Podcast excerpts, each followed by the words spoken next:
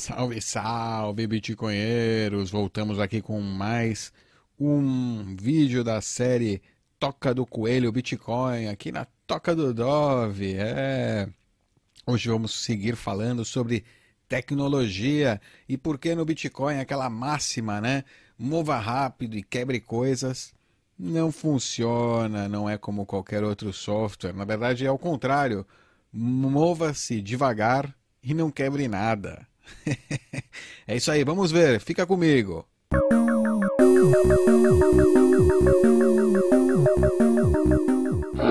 Aula 18.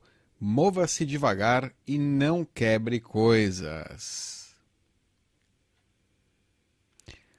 Pode ser um mantra assim morto, né? Mas mova-se rápido e quebre coisas ainda é uma forma assim, é um moto, é um mantra aí com o qual o mundo da tecnologia opera.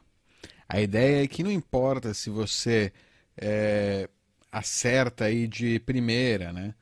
É aquela ideia de que você pode falhar no começo e falhar bastante, né? Aquela mentalidade pode falhar. O importante é você tentar, colocar em prática e fale. Fale porque a falha faz parte do sucesso. O sucesso ele é medido em crescimento, né? Enquanto você estiver crescendo, tudo está bem. Se alguma coisa não funciona no começo, você simplesmente muda, troca, faz outra versão. Em outras palavras, é, joga quanta merda você quiser contra a parede para ver o que, que vai colar, né? O que cola. o Bitcoin ele é muito diferente, né? Essa ideia não funciona. Ele é diferente by design, por design, né? É um feature, não é um bug. É um diferente por é diferente por necessidade. Como o Satoshi apontou, e-currency, a e-moeda, foi tentada várias vezes antes e todas as tentativas anteriores falharam porque havia uma cabeça para se cortar. A novidade do Bitcoin é que é uma besta sem cabeças ou com milhares de cabeças, uma Hydra. Muitas pessoas, Satoshi Nakamoto disse, muitas pessoas é, automaticamente falam, né, e-currency, e-moeda não serve para nada, já era uma causa perdida, porque todas as empresas que falharam, né? Por causa de todas as empresas que falharam desde os anos 90. Espero que seja óbvio, né, que foi apenas a natureza de controle centralizado desses sistemas que fez com que eles fossem destruídos, que acabaram com essa natureza, foi o que acabou com esses sistemas, os sistemas criptográficos em si, a parte criptográfica por trás desses sistemas era sólida. E a ideia de uma ideia de uma e-moeda, de uma moeda digital, de um é, disso, né, de um ativo digital, né, não é uma má ideia por si só. Uma consequência dessa descentralização radical é a resistência inerente a mudanças. Mover-se rápido e quebrar coisas não funciona e nunca vai funcionar na camada base do Bitcoin. Mesmo se fosse desirable, mesmo se fosse bom, se a gente quisesse, não seria possível sem convencer todo mundo a mudar. Né? Esse é o, é o consenso distribuído. Essa é a natureza do Bitcoin. Satoshi também, novamente, citação. A natureza do Bitcoin é né, aquela de que desde a versão 0, desde que a versão 0.1 foi lançada, o design básico, o núcleo dele foi né, definido em pedra, definido para sempre, para o resto da sua vida. Isso é uma das propriedades, das muitas propriedades paradoxais do Bitcoin. Né? Todos acreditamos que qualquer coisa em software pode ser mudada. Né? Todos nós, a gente nossa crença é que qualquer software pode ser mudado facilmente, mas a natureza, natureza dessa besta, desse monstro, faz com que ao fazer alterações no software, nesse software dessa rede, para se conectar e fazer parte desse consenso, seja extremamente difícil. Como o Rasso é, mostra lindamente no artigo, né, é, Unpacking, tirando do pacote o contrato social do Bitcoin, ou resumindo o contrato social do Bitcoin, alterar as regras do Bitcoin é, só é possível propondo uma mudança e, consequentemente, convencendo todos os usuários do Bitcoin a adotar essa mudança. Isso faz com que o Bitcoin seja muito resiliente à mudança, apesar de ser software. Essa resiliência é uma das coisas, uma das propriedades mais importantes do Bitcoin. É, sistemas de software críticos devem ser antifrágeis. E o, o, é por é,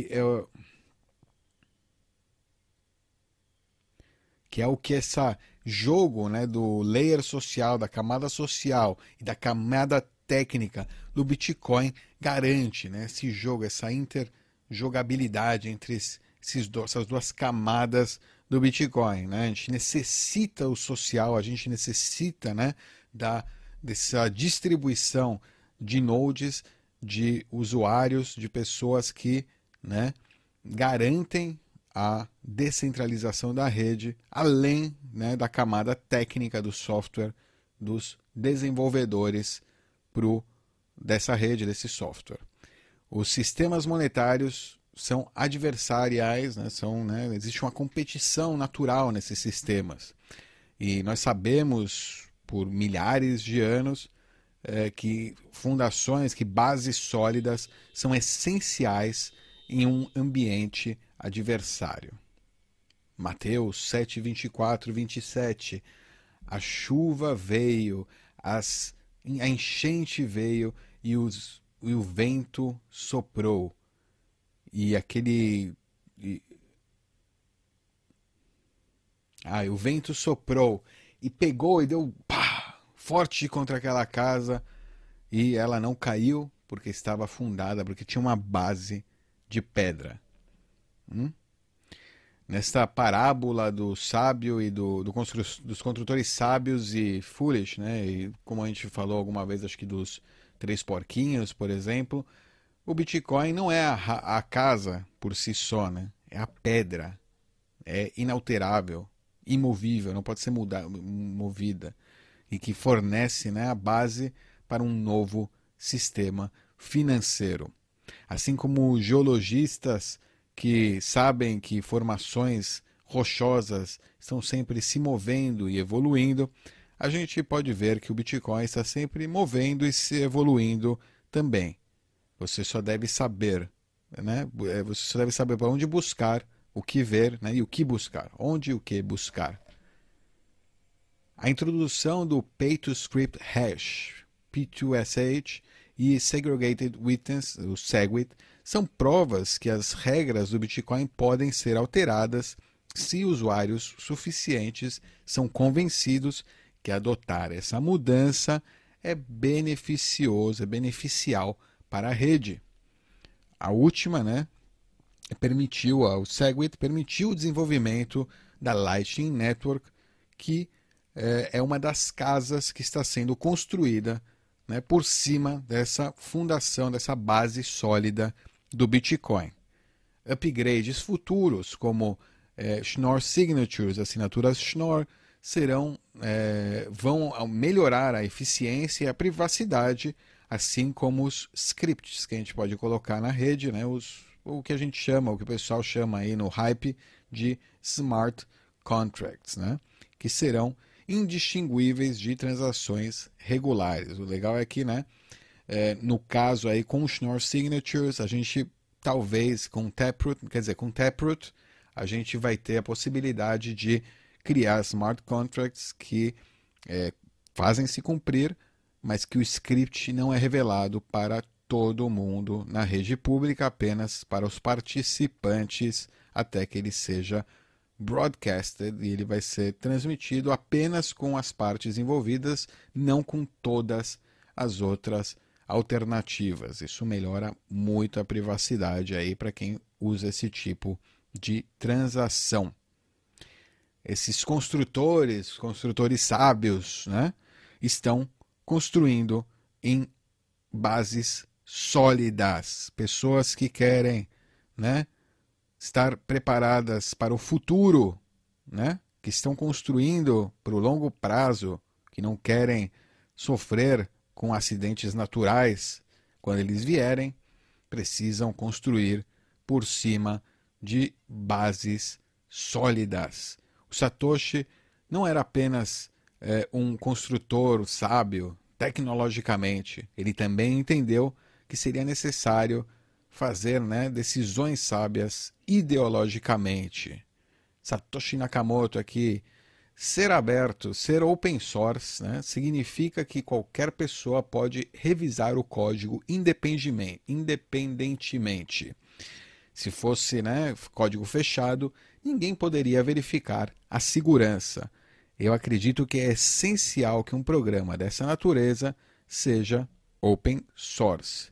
A abertura é fundamental para a segurança e é, inherent e inerente né, no open source, no movimento open source de free software, software livre, libre.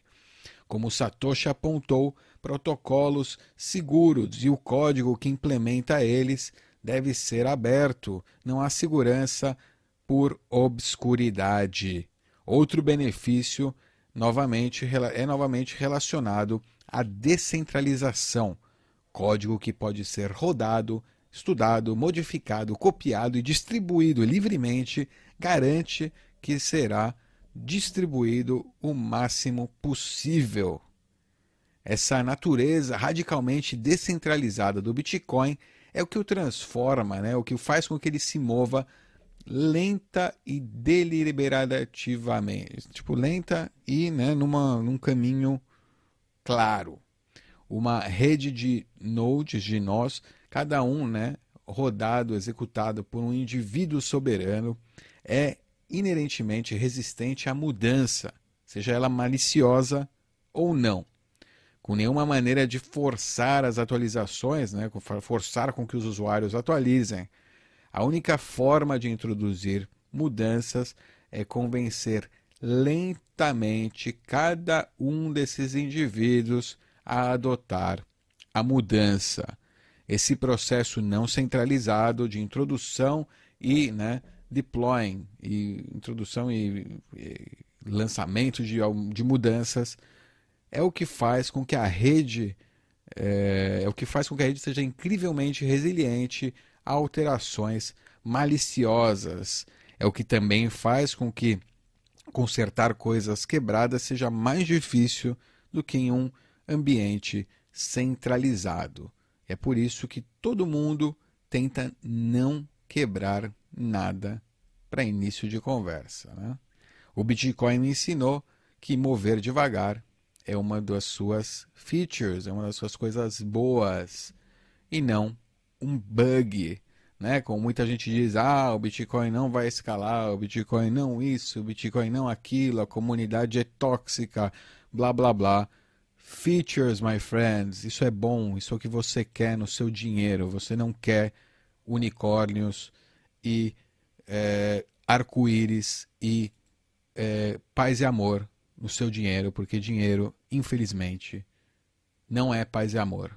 Dinheiro é bruto, dinheiro é força, dinheiro não é algo que deve mudar rapidamente, né? E que, que ser quebrado deve ser mover bem devagar e evitar quebrar ao máximo.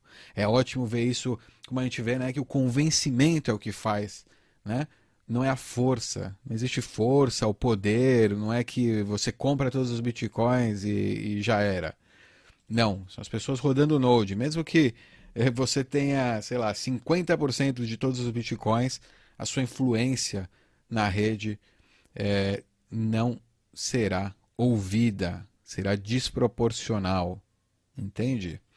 É, a não ser que você convença. Você pode convencer, talvez, comprando o voto das pessoas. Enfim, nesse outro caso, acho que né, Não, é, é, bem complicado. Acho que bem, bem provável também alguém chegar a ter 50% de todos os bitcoins a essa altura do tempo. Dia 29 de agosto de 2019. E é isso aí. Se você curtiu esse vídeo, não deixe de assinar o nosso canal para receber atualizações. Tapa na sineta, é. E dá aquele joinha, arregaça o joinha pra gente aí, por favor. Estamos esperando vocês aí nos próximos vídeos. Lembrando, essa série aqui continua. Próxima aula, aula 19. A lição que o Bitcoin ensinou é que a privacidade não morreu. Nos vemos na próxima. Até. Tchau.